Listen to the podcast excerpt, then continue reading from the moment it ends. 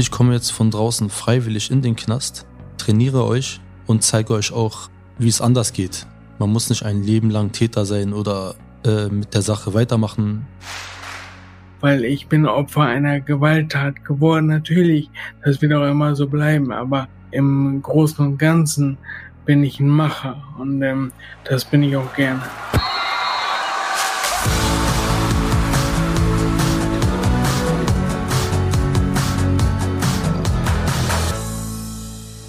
Mehr als ein Spiel. Der Podcast der DFB-Stiftungen Egidius Braun und Sepp Herberger. Und der DFB Kulturstiftung. Mit Düsen und Nils mehr als ein Spiel. Wir wollen auf den Fußball abseits des Feldes gucken. Was macht den Zauber des Fußballs aus? Was hat er für eine gesellschaftliche Bedeutung? Was hat er möglicherweise auch für eine Resozialisierungskomponente? Denn genau darum geht es heute bei unseren beiden Gästen. Wie ich finde, zwei sehr spannende Gäste. Es ist ein sehr wichtiges Thema. Es geht um Gewalt. Es geht um Gewaltopfer und einen ehemaligen Straftäter.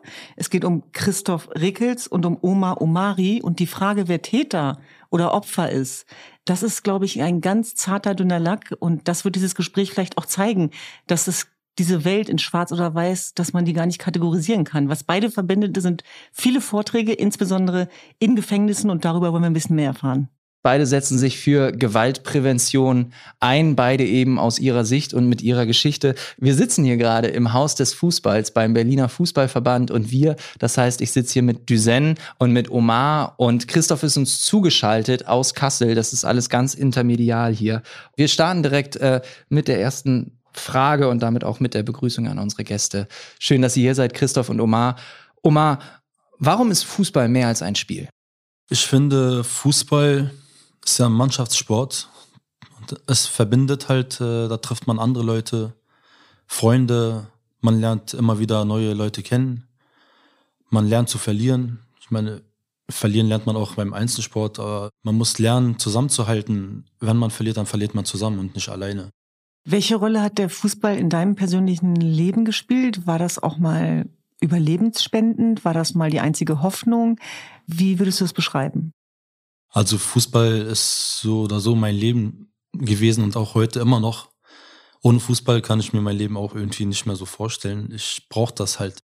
Christoph, äh, Fußball war auch ganz lange dein Leben. Du hast ganz lange sehr aktiv gespielt, warst auch Kapitän deiner Mannschaft damals in Friesland bis zu einem gewissen Tag, bis zu einem gewissen Vorfall, damals in einer Disco, der dein gesamtes Leben verändert hat. Äh, was ist da passiert? Ja, ich wollte beruflich aus der Heimat weg und ähm, habe für diesen Abschied ähm, halt auch noch einmal feiern wollen, war in einer Disco im Club und ähm, habe dort irgendwie auch ein Mädel getroffen, mit der ich vorher wohl auch schon mal öfter mal im Netz getextet habe und wer weiß, ob auch bestimmt noch geflirtet, keine Ahnung. Ja, wir hatten da am Tresen was getrunken und ähm, Sie hatte einen Freund. Ihr Freund war sau eifersüchtig. Das wusste ich auch. Wir hatten dann wohl irgendwie schon Dialog im Club. Aber dann irgendwann, ich weiß das nicht mehr. Also ich weiß mein Leben nicht mehr. Es ist im Grunde alles weg. Aber ich weiß von den Aufzeichnungen der Überwachungsvideos, Überwachungskameras, ja, dass ich irgendwann aus dem Club rausgeschlendert komme und ähm, dieser Typ dann aus dem Nichts auf mich zuspringt, babam, ich dann stürze und ähm, aufgrund des Sturzes halt so schwer verletzt werde, so schwer wie ich heute verletzt bin noch immer und ähm, ja, dann das war schon, der Täter war dann weg. Das war im Grunde war das nur dieser eine kurze Moment. Ich sage auch, der wollte mir eine ballern, der wollte auf dicke Hose machen. Ich war ja selber nicht besser und ähm, ja, dann hat dieser eine kurze Moment aber so verdammt viel verändert. Oma, du warst fünf Jahre lang in Sasse der Jugendstrafanstalt in Berlin. Wir haben eben über den Fußballsport geredet, auch was für eine Rolle das für dich gespielt hat, vielleicht auch in diesem Umfeld. Du warst in diesem Gefängnis auch aufgrund von Gewalt und du warst kein Intensivtäter. Ich glaube, das ist nochmal wichtig. Und Du wurdest nie habituell als gewalttätig eingestuft. Ähm, du bist nie von der Schule geflogen. Du warst ein Kind einer kurdischen Familie, aufgewachsen in Schöneberg. Acht Geschwister, talentierter Stürmer. Alles war okay. trotzdem war dann da dieser eine Abend, wo du losgezogen bist und ein Messer bei dir getragen hast. Nimm uns mal mit auf diesen Abend. Ja, so losgezogen hört sich so ein bisschen, kann man jetzt gerade wie ein Stürmer beim Fußball vergleichen. So war es halt nicht gewesen. Es war halt, als 18- oder 19-Jähriger war es damals immer so üblich, dass jeder mal ein Messer hatte. Jeder hat gedacht, okay, ich bin jetzt cool, ich habe ein Messer, ich trage ein Messer. Keiner kann mir was. Das war leider damals so, was man heute natürlich bereut. Das war halt äh, dieser eine Tag, wo dann halt dieser Ärger gab und dann äh, leider das Messer dann auch ins Spiel kam. Dieser eine falsche Stich hat sozusagen mein Leben dann auch verändert. Hätte ich äh, das Messer lieber sein lassen, überhaupt erst äh, gar nicht bei mir gelassen, dann wäre das auch nicht passiert. Aber wie gesagt, das ist damals halt so gewesen. Man denkt hier, ich bin cool, ich habe auch ein Messer, jeder trägt ein Messer. Wenn sowas mal passiert, wenn man kurz oder einen kleinen Streitereien hat und sowas, dann zückt man leider halt auch ein Messer. Ja, dann ist es auch leider passiert. Du würdest heute im Rückblick betrachtet sagen, dass alleine die Tatsache, dass du das Messer dabei hattest, eigentlich schon der Fehler war. Genau. Was ist denn dann mit diesem Messer passiert? Wenn dich vier, fünf Leute, ich weiß jetzt nicht, drei Leute, vier, fünf Leute ungefähr dich auf einmal angreifen und du keinen Ausweg mehr hast, dann fühlst du dich auch halt, weißt nicht, was du machen sollst. Irgendwann denkst du dir, okay, ich habe gerade ein Messer, dann ziehst du ihn halt raus und versuchst dich irgendwie zu befreien. Viele sagen, ja, warum stehst du denn überhaupt im Oberkörper oder sonst in diesem Bereich? Man kann ja auch eigentlich ein bisschen tiefer stechen. Ich habe leider zu hoch gestochen und dieser eine Stich war dann halt leider zu viel. Was heißt zu viel? Was ist mit dem Opfer passiert? Ja, der ist leider tödlich umgekommen. Das hat auch dein ganzes Leben verändert und natürlich ein Leben ausgelöscht von jemandem, der auch Sohn war, Eltern hatte und alles, was dazugehört. Genau, leider. Ich muss trotzdem sagen, dass ich großen Respekt davor habe, dass du so offen darüber redest und vor allem, was dann noch alles in deinem Leben passiert ist. Und trotzdem möchte ich nochmal fragen, Du hast dann fast fünf Jahre in der Jugendstrafanstalt mhm. gesessen. Kannst du uns da auch ein bisschen mitnehmen, was das genau für eine Zeit war und wie du das letztlich auch aufgearbeitet hast, gerade ähm, verbunden mit dem Gefühl, dass du ein Messer eingesetzt hast, was jemanden anders getötet hat? Mhm. Ja, natürlich war das eine sehr, sehr schwierige Zeit, besonders am Anfang, die ersten, ich sag mal, die ersten sechs Monate weil es ja alles so neu für dich ist. Du bist im Knast, musst erstmal klarkommen. Du siehst deine Familie nicht, du bist abgeschottet von, von der Außenwelt sozusagen.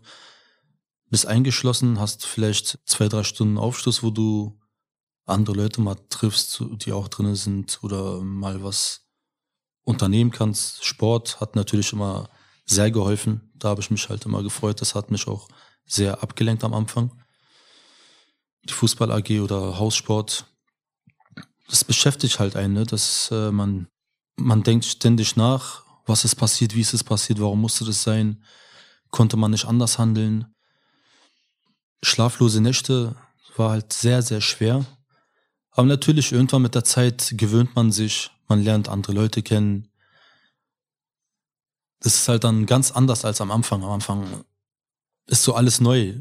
Wenn man dann länger drin ist, lernt man so langsam alle Sachen kennen die Beamten, die anderen Insassen. Man gewöhnt sich so langsam. Natürlich keine schöne Sache, aber ja, wie gesagt, das, man, man gewöhnt sich und irgendwann kommt dann auch halt die Zeit, wo man äh, dann halt hört, ja, du bist bald an der Reihe, du kannst bald raus mit den Ausgängen, so langsam, langsam und dann halt irgendwann die Entlassung. Natürlich, wenn man sich ruhig verhält und nicht weitere Straftaten begeht.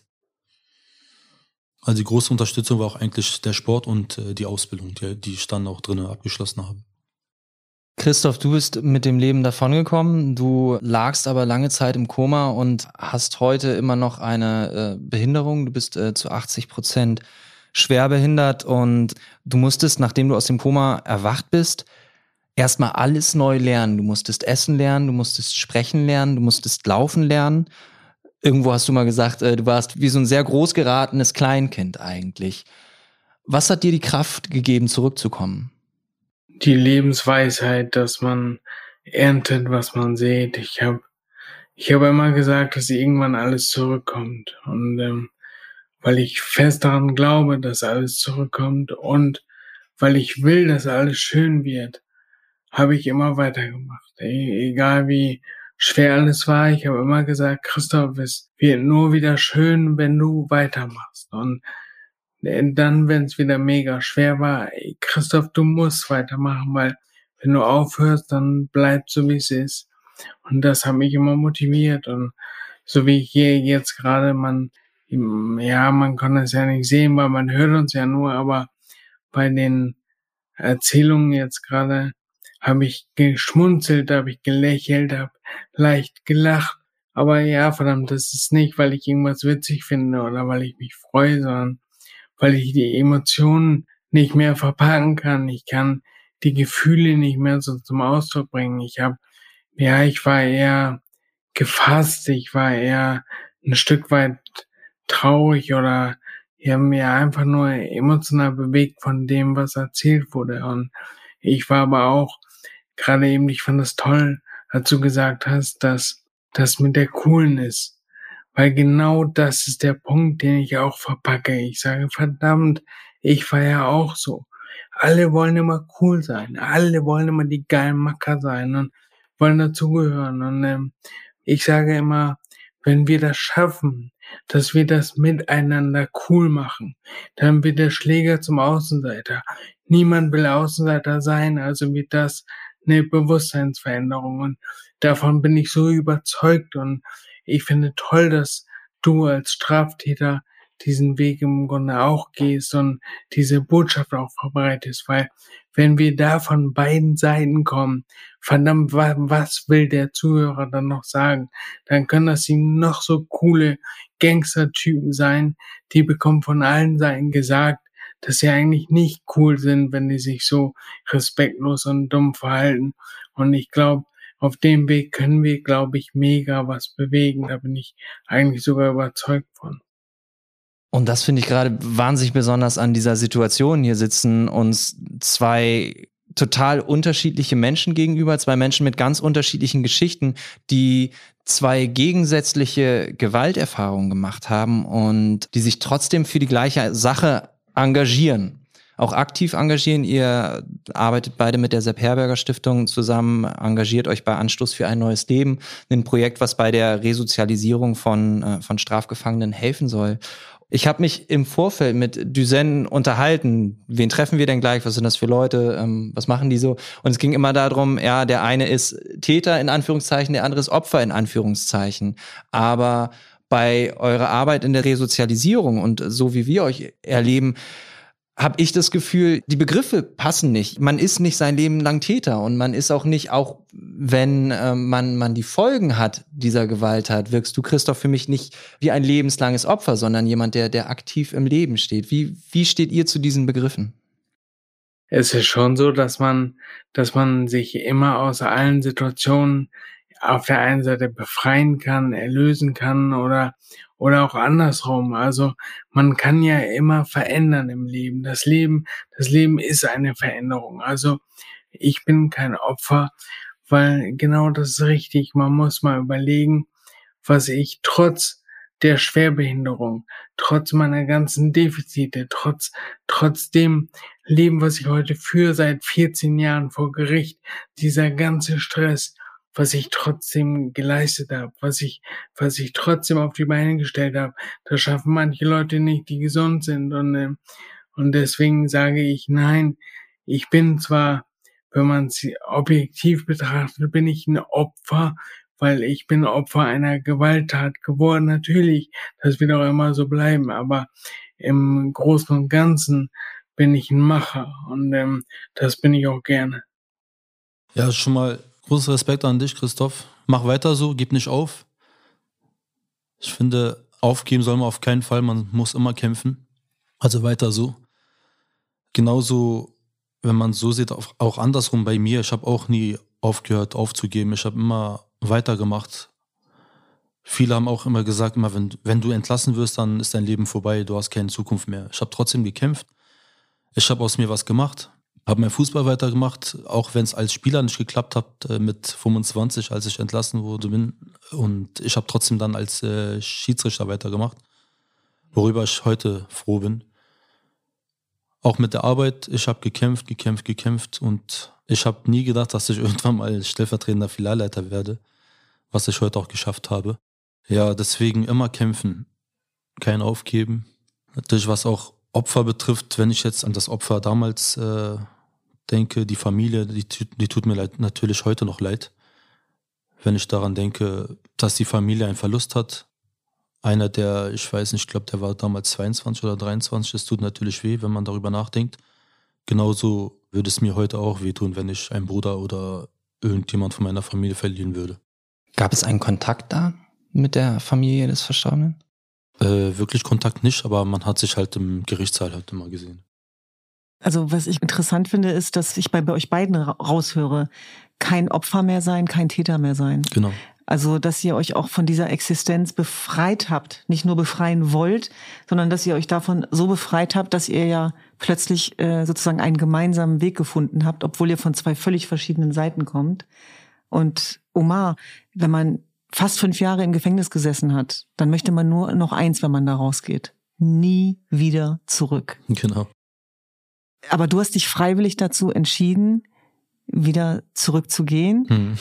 Du hast gerade von Kampf geredet, hm. weil du nicht nur für dich kämpfst, sondern du kämpfst auch für die anderen. Genau. Du kämpfst sozusagen auch fürs Hoffnung machen und gegen die Vorurteile, dass es keine zweite Chance gibt, dass es keine Resozialisierung gibt.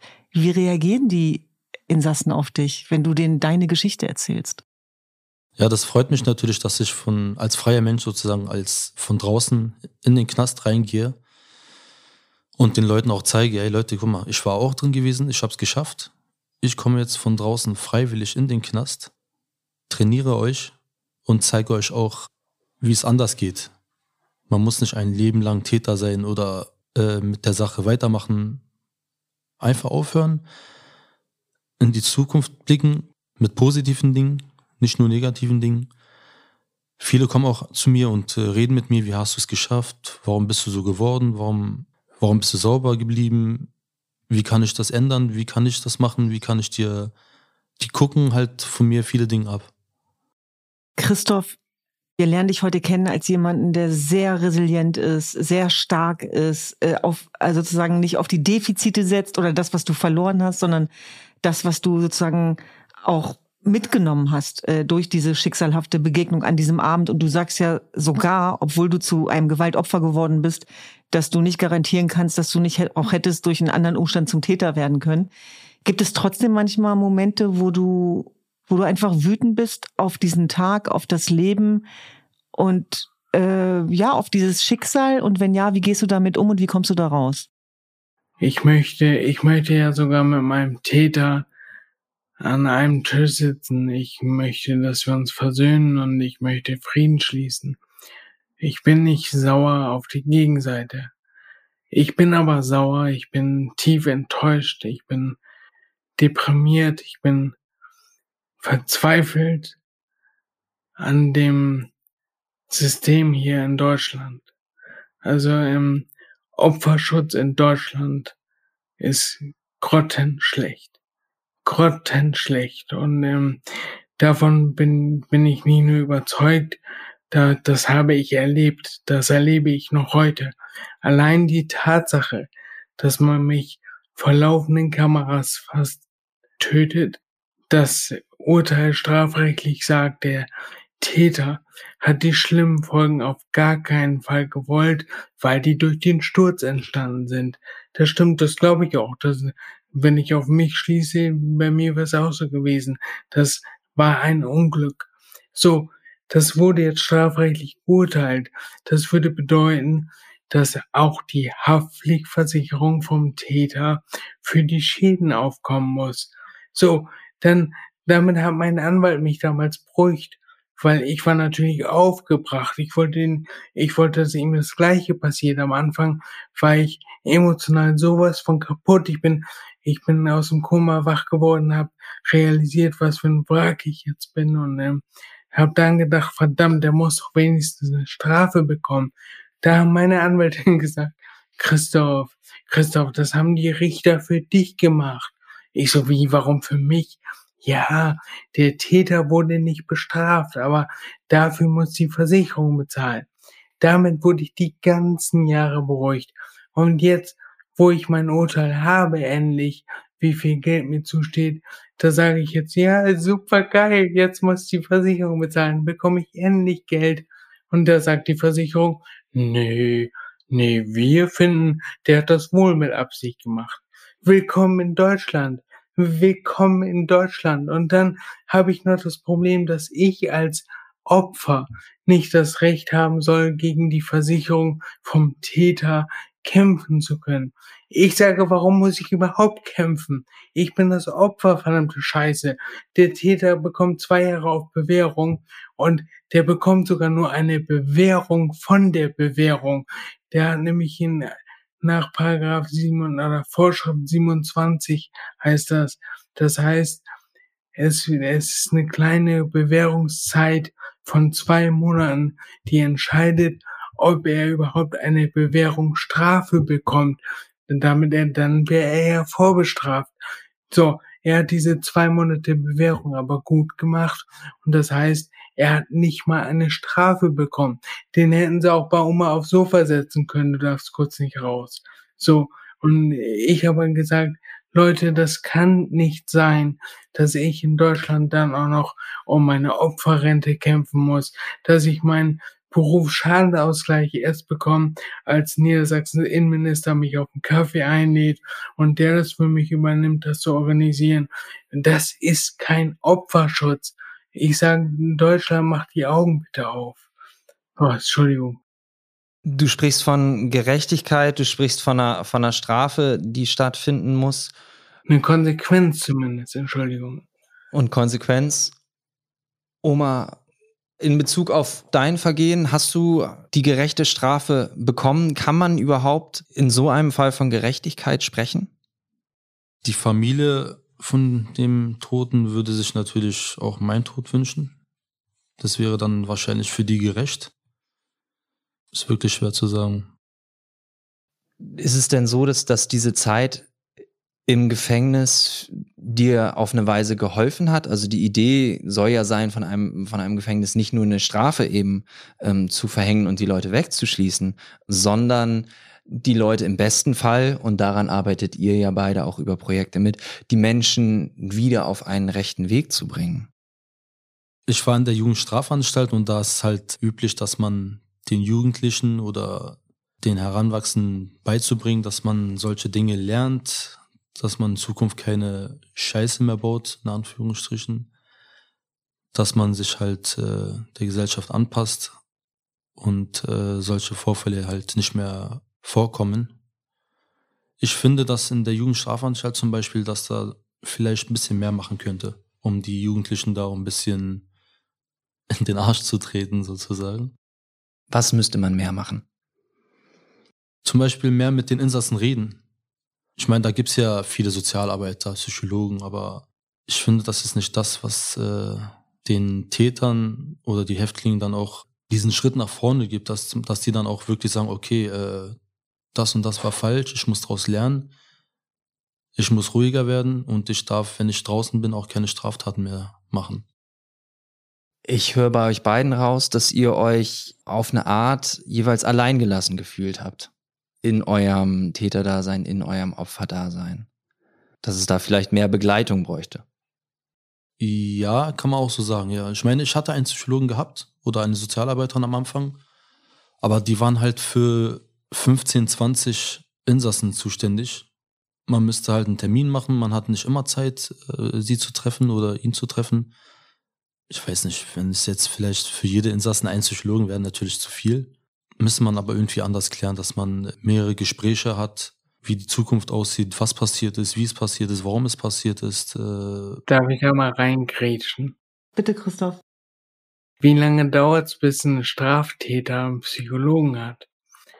Also ich wette, wenn du im Gefängnis bist, hast du einen Psychologen nach zwei Wochen, so ungefähr.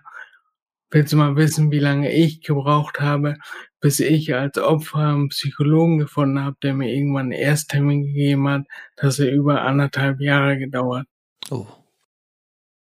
Christoph, de deine, deine Kritik ist berechtigt und die kommt auf jeden Fall auch an. Und äh, es ist einfach Fakt, dass wir in einem Land leben, wo dem Opferschutz so wenig Genüge getragen wird, dass es wirklich beschämend ist für die ganze Gesellschaft. Und deine Geschichte ist, ist eine stellvertretend von vielen. Und das hast du in deinem Buch als Schicksalsschlag beschrieben, was dort passiert ist. Aber wie mit dir im Anschluss umgegangen wird, ist, ist keine Frage des Schicksals, sondern da geht es auch um eine Verantwortung der Gesellschaft. Und da geht es eben darum auch, ähm, deine Kraft, dein Empowerment, was du reingibst und dass du sagst, ich gehe in Schulen, ich mache Aufklärung, ich warne vor Gewalt und Eskalation, dass das ein Stück weit äh, sozusagen unterstützt wird, das ist ja wohl das Mindeste. Und das ist natürlich sehr äh, traurig zu hören, dass dem nicht Genüge geleistet wird. Und du hast ja das äh, Schicksal selbst in die Hand genommen. Du hast äh, deine eigene Initiative gegründet, deine eigene Stiftung. First Togetherness. Worum geht's da? Da kommen wir zurück auf das, was wir beide am Anfang gesagt haben, dieses Thema Coolness. Ich habe gesagt, First Togetherness deswegen, weil das soll im Grunde das erste Miteinander symbolisieren, weil ich denke, dass wir es in der Gesellschaft heute gar nicht mehr haben. Und ich habe das mit dem Traum, 2010 war es, glaube ich, Englisch benannt, weil ich gesagt habe, das Problem, dass alle nur noch gegeneinander sind und alle sind Konkurrenten. Jeder will reicher, schöner, schlauer, besser. Ich sage, wir müssen endlich lernen, dass wir wieder gemeinsam gut sind. Und das Problem haben wir nicht nur in Deutschland.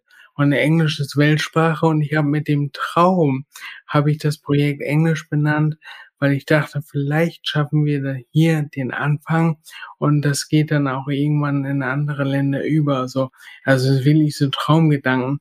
Aber ich merke ja, ich wurde jetzt aus der Schweiz engagiert, ich wurde nach Luxemburg eingeladen, ich habe Anfragen aus Holland, die deutschsprachigen Nachbarländer und ich merke also, es funktioniert. Und das ist genau das, was die Leute wünschen. Die brauchen alle sowas, die wollen sowas, dass wir endlich wieder einen Weg aufeinander zufinden. Ja, deswegen habe ich halt mit First Togetherness Englisch halt das erste Miteinander mit Vorbildcharakter einfach. Soll es zumindest sein. Was sind das denn für Begegnungen auch mit Schülern? Und du sprichst von einer Macht der Begegnung. Das ist eigentlich das, was du da beschreibst, die dich auch nachhaltig beeindrucken oder auch bestärken darin. Du hast das mal in einem Interview auch als so eine, einen, einen sinnhaften Ansatz beschrieben, um mit diesem Schicksal umzugehen, daraus das Beste zu machen.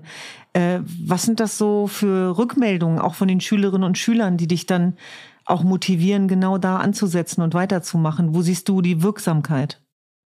Naja, ich merke es auf verschiedenen Wegen. Also ähm, ich merke das einmal, einmal dadurch natürlich, dass auch die mega coolen Gangstermacker, die man kann die ja so ein bisschen ausloten, dass sie alle ruhig sind, gebannt zuhören, dass diese im Anschluss zu mir kommen und sagen, ey, alter Mann, du bist wirklich cool. Und ähm, oder ich war in der Sicherungsverwahrungsanstalt, also im Gefängnis und da sitzen ja die älteren Männer, die wirklich was um Kerbholz haben und ähm, wenn so einer dann zu dir sagt, Christoph, ich habe noch nie so einen starken Mann wie dich kennengelernt, dann das geht mir runter wie Öl. Ich denk, verdammt, im Knaster sitzen die, die die stärksten sein wollen und so einer sagt zu dir dann so so tolle Nachrichten. Ich merke überall einfach, dass es Emotionen sind. Diese Emotionen, die die Tür öffnen und diese offene Tür macht es dann möglich, dass die Botschaft ankommt, die ich heraustragen will. Und ähm, das schafft man halt ohne Emotionen nicht. Und da ich diese Emotionen durch meinen Fall, durch meine Person, durch meine Defizite aufmachen kann, kann ich, glaube ich, auf diesem Weg riesiges erreichen. Oma, du hast es ja schon anfangs gesagt, äh, dir hat der Fußball viel Halt gegeben, viel Gemeinsamkeit auch gegeben. Mittlerweile spielst du selber nicht mehr, du bist aber Schiedsrichter. Ihr sprecht beide davon, es geht darum, gewaltfrei zu sein und, und, und Gewalt aus dem Weg zu gehen. Gewalt entsteht in den aller, allermeisten Situationen, wenn nicht in jeder Situation aus Konflikten. Jetzt bist du damals in eine Konfliktsituation äh, geraten, die du schlechtmöglichst äh, gelöst hast, bist jetzt Schiedsrichter und als Schiedsrichter einerseits in der Position Recht zu sprechen auf dem Platz, auf der anderen Seite bist du als Schiri auf dem Feld, ich weiß es selber von früher, permanent Konflikten ausgesetzt. Wie kam die Entscheidung dazu, dass du Schiedsrichter werden wolltest? Ich weiß, ich wollte einfach nur beim Fußball bleiben. Ich habe es als Spieler leider nicht mehr so geschafft. Was heißt nicht mehr geschafft? Du bist kein mm, Profi geworden, oder? Ja, genau. okay. Oder halt in den oberen Ligen zu spielen, weil mit 25 entlassen, da hat man eigentlich gar keine Chance mehr. Also ich wollte es danach als äh, Trainer probieren, aber Trainer war dann genauso eigentlich, dann müsste ich mich entscheiden, äh, arbeiten gehen oder vier, fünf Tage die Woche als Trainer zum Training. Das ist auch eigentlich unmöglich gewesen. Deswegen habe ich mich dann irgendwann für ein Schiedsrichterwesen entschieden. Und Schiedsrichter halt kann man, also in den Ligen jetzt, äh, kann man noch die Tage sperren, wo man halt arbeiten muss. Da kann man sagen, da und da kann ich nicht antreten. Ich habe da und da und da frei. Deswegen passt das eigentlich ganz gut. Einmal die Woche pfeifen, hervorragend. Und wie gehst du mit den Konfliktsituationen auf dem Feld um? Eigentlich ganz gut. Ich meine, natürlich gibt es auch Situationen, wo es äh, wirklich sehr wie soll ich sagen? Naja, bei uns wurde früher der Schiri in der Umkleide eingeschlossen und, und musste drinnen bleiben, bis die Polizei kommt und ihn okay. rausholt, weil die, weil die äh, äh, Spieler ihn zusammenschlagen wollten, damals bei uns in Grohn. Sowas meinst du vielleicht? Habe ich auch oft gehört, aber bei mir war es bis jetzt, also Gott sei Dank, noch nicht der Fall. ich glaube, besonders bei den Ausländern, die sehen ja, der Schiri ist auch Ausländer, da, da handeln die auch so ein bisschen anders, habe ich das Gefühl. Das finde ich auch nochmal ganz spannend, weil wir reden ja gerade darüber, wie gehen wir mit Konflikten um? Wie geht ihr ganz konkret mit Konflikten um? Und du hättest das ja auch sang- und klanglos hinter dir lassen können. Hm. Also wir haben vorhin schon mal drüber gesprochen, du bist freiwillig nochmal zurück ins Gefängnis und du bist eigentlich noch einen Schritt weiter, indem du deine Geschichte öffentlich gemacht hast, wohlwissentlich, dass das auch für ein Stigmata sorgt. Du hättest ein einfacheres Leben haben können danach, wenn du nur an dich gedacht hättest. Hm. Ist das so dein Teil, dein moralischer Teil der Wiedergutmachung? Warum gehst du damit so in die Offensive, obwohl du damit ja auch Konsequenzen fürchten musst? Ja, das ist eigentlich auch das, was ich vorhin gesagt habe, mit äh, nicht aufgeben, sondern weitermachen, keine Angst haben. Natürlich ist es nicht schön, wenn man in so eine Situation dann wieder reinkommt, aber ich glaube, heute handelt, handelt man anders. Erst recht so als Schiedsrichter sozusagen auch eine Machtperson im Spielfeld. Man hat auch die Ruhe, also wenn jetzt ein Spieler kommt, auf mich zukommt und anfängt zu schreien, dann warte ich erstmal ab, ganz gechillt und schau mir das mal erstmal an. Wenn ich dann zum Beispiel schon so in die Tasche, also meine Hände schon so in die Tasche zücke, dann denkt er sich schon wahrscheinlich, okay, jetzt kommt die gelbe Karte oder rot, ich bleib, ich bleib mal ruhig. Man kann auch so ein bisschen anders reagieren. Ich habe einem Kumpel von mir äh, erzählt, dass ich diesen Podcast äh, hier aufnehme und dass auch du da bist als Schiri und ähm, habe ihn äh, gebeten, mir mal eine äh, ne, ne kleine Sprachnachricht zu schicken. Patrick Ittrich, Bundesliga-Schiedsrichter. Ich spiele dir die mal vor und äh, dann kannst du ja mal deinen Senf dazugeben. Ein wunderschönes Moin aus Hamburg. Die Schiedsrichterei hat mich zu der Persönlichkeit gemacht, die ich heute bin. Jetzt könnte man natürlich behaupten, boah, ey, so toll ist das gar nicht. Aber das muss jeder für sich selbst feststellen. Ganz im Ernst, du lernst durch die Schiedsrichterei Eigenschaften, die du sowohl für dein Privatleben als auch für dein Berufsleben jederzeit nutzen kannst. Du musst selbstkritisch sein, du musst schnell Entscheidungen treffen. Meistens schaffst du sogar die richtigen Entscheidungen zu treffen. Du musst ehrgeizig sein. Vor allem diese Selbstkritik ist ein elementarer Punkt und natürlich gerade auch wahrscheinlich heute bei euch in eurem Gespräch die Emotionskontrolle und Beherrschung. Man muss mit so vielen Charakteren, verschiedenen Charakteren umgehen und mit denen sprechen und dabei immer versuchen, Ruhe zu bewahren und Souveränität auszustrahlen. All das erlernst du als Schiedsrichter. Das gibt dir keine andere Tätigkeit in dieser komprimierten Form, das so schnell zu erlernen. Deswegen ist es für jeden von meiner Seite aus nur empfehlenswert und eigentlich ein dringendes Muss, Schiedsrichter zu werden, um genau diese Attribute zu erlernen. Und nebenbei macht es auch noch Spaß. Man hat Freude, man kann sich bewegen. Alles Attribute, die ausschließlich positiv sind. Und von daher sind das mehr als genug Eigenschaften, die einen dazu bewegen, Schiedsrichter zu sein. Und das freut mich immer wieder aufs Neue, wenn ich sehe, was es mit mir in meiner Persönlichkeit gemacht hat. In diesem Sinne viel Spaß und viel Erfolg im Podcast noch. Nils, äh, hau rein und viel, viel Spaß beim Besabbeln der Leute. Tschüss! da passe ich mich an. ja, das trifft wirklich zu. Vor allem äh, selbstkritisch. Man muss auch seine Fehler auch mal selber sehen. Nicht immer den Finger auf andere zeigen. Auch mal selber sagen, ja, hier, ich habe gerade einen Fehler gemacht und auch mal zugeben können. Das ist cool. Das, das ist nämlich Stärke. Das ist Stärke. Wenn man selber seine eigenen Fehler sieht und korrigieren kann und das auch tut. Das machen leider sehr wenige. Christoph, wenn du dein heutiges Leben betrachtest, würdest du dir wünschen, deine Vergangenheit ungeschehen machen zu können? Die Frage, die habe ich schon öfter bekommen.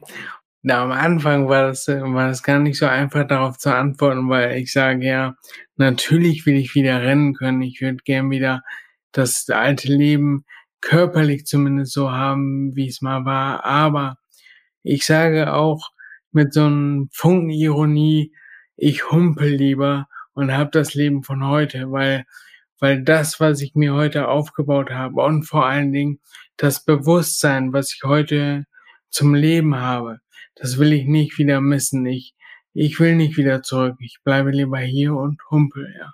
Oma, wie ist das für dich so, wenn du Christoph dabei zuhörst, auch wie er mit diesem Schicksalsschlag umgeht? Also ich bewundere dich, dass du so denkst. Ich kann mir das schlecht vorstellen. Also wenn ich jetzt du wäre, dass ich dann sagen würde, ich bleibe lieber so. Also deswegen wirklich Respekt an dich. Man wünscht sich natürlich immer das Beste, das Schönste. Aber anscheinend hat Christoph gesehen, die Welt ist sowieso nichts. Man braucht nichts. Ich bleibe lieber so und habe meine Ruhe. Ja, das, das Wichtige ist ähm, dieses Bewusstsein, was ich heute habe. Es sind, es sind Dinge in meinen Augen wichtig geworden, die früher keine Bedeutung hatten oder wenig Bedeutung. Und ähm, ich finde, dieses Bewusstsein ist viel wichtiger als alles andere. Was sind das für Dinge? Freundschaften, diese, diese emotionale Ebene zwischen den Menschen, diese die Geborgenheit, die es gibt zwischen allen Menschen. Also nicht nur Geborgenheit in der Partnerschaft, sondern Geborgenheit einfach, dass man sich bei jemandem wohlfühlen kann, wenn das alles so in sich zusammenbricht und man auf einmal irgendwie so alleine ist. Ich meine, meine Familie war da. Natürlich, das will ich auch, da bin ich dankbar für und da freue ich mich auch. Aber das Leben ist ja nicht nur Familie und ähm, die ganzen jungen Leute damals. Ähm, ich war 20 und ich war auf einmal behindert und ähm, mit mir umzugehen war garantiert auch schwer. Aber noch schwerer war es, glaube ich, für mich zu realisieren, auf der einen Seite, dass ich jetzt so bin, wie ich bin, und auf der anderen Seite dieses alleine realisieren musste, weil, weil in dem Moment dann weil es vielleicht schwer war, damit umzugehen, die Leute sich distanziert haben. Und dann lag ich da alleine und ähm, oder saß da und stand da alleine.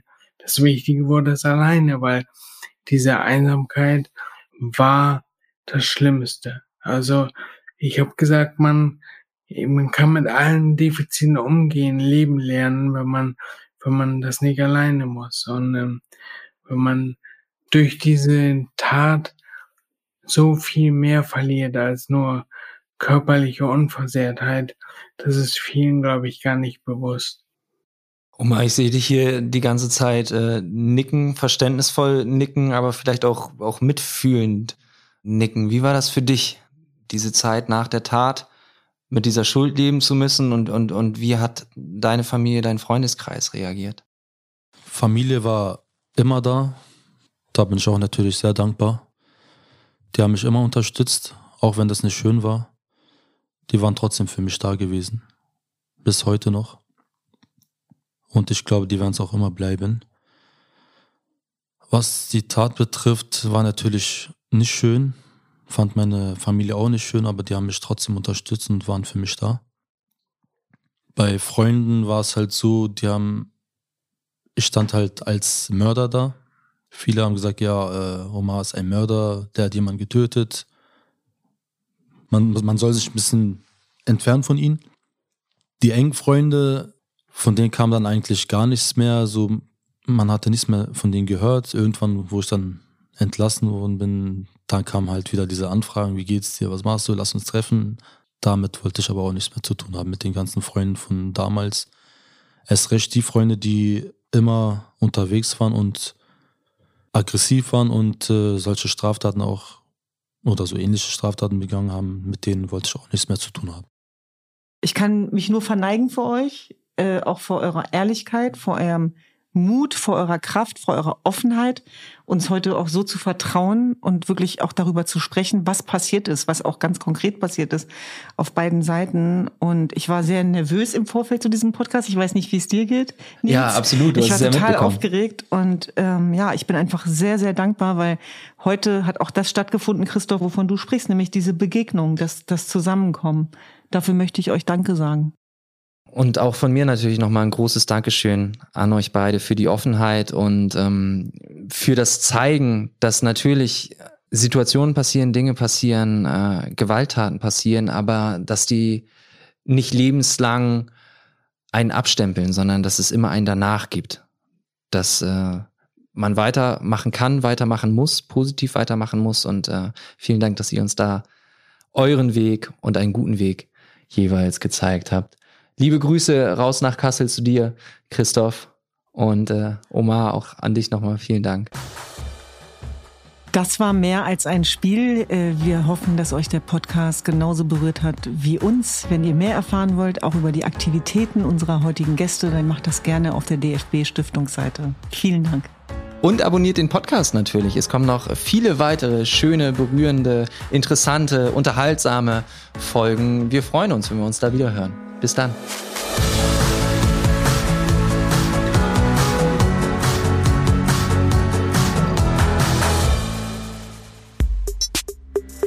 Mehr als ein Spiel, der Podcast der DFB Stiftungen ist eine Produktion von Maniac Studios.